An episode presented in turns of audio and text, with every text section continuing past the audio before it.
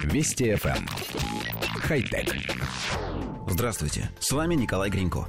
Земное магнитное поле окружает нас, оставаясь для людей незамеченным. Чтобы человек смог ощутить его, команда немецких ученых создала специфическую электронную кожу. Она, по мнению исследователей, станет бионическим аналогом компаса. В основе разработки пленка серебряного полимера толщиной в одну тысячную миллиметра. Ученые интегрировали в нее сенсоры магнитного поля. Они чутко реагируют на любые перемены, происходящие в нем. Значение составляет около 40-60 микротесла. Поле, исходящее от висящего на холодильнике сувенирного магнита, в тысячу раз сильнее.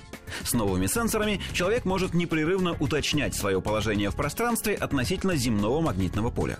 Дабы испытать электронную кожу вне лаборатории, ученые прикрепили к ней электрические датчики так, что наибольшее напряжение шло к северному полюсу, а наименьшее – к южному. Тестировщик прикреплял сенсор к пальцу и перемещался в пространстве, как делал бы это с традиционным компасом. Коллектив редакции нашей программы поясняет. С тонкой полимерной пленкой, наклеенной на пальцы, человек может буквально руками ощущать магнитное поле Земли, то есть чувствовать, где в данный момент находится север, юг и так далее.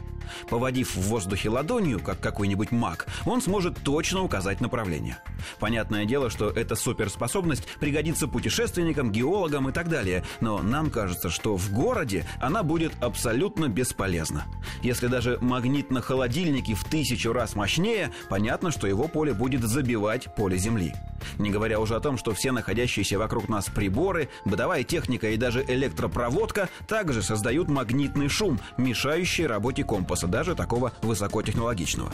И это обидно, потому что в городах ориентация в пространстве необходима не менее, а иногда даже и более, чем в лесу.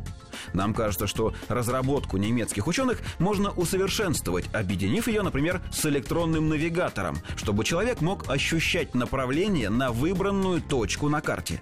Тогда мы бы уверенно шли по нужному нам адресу, буквально чувствуя его кожей.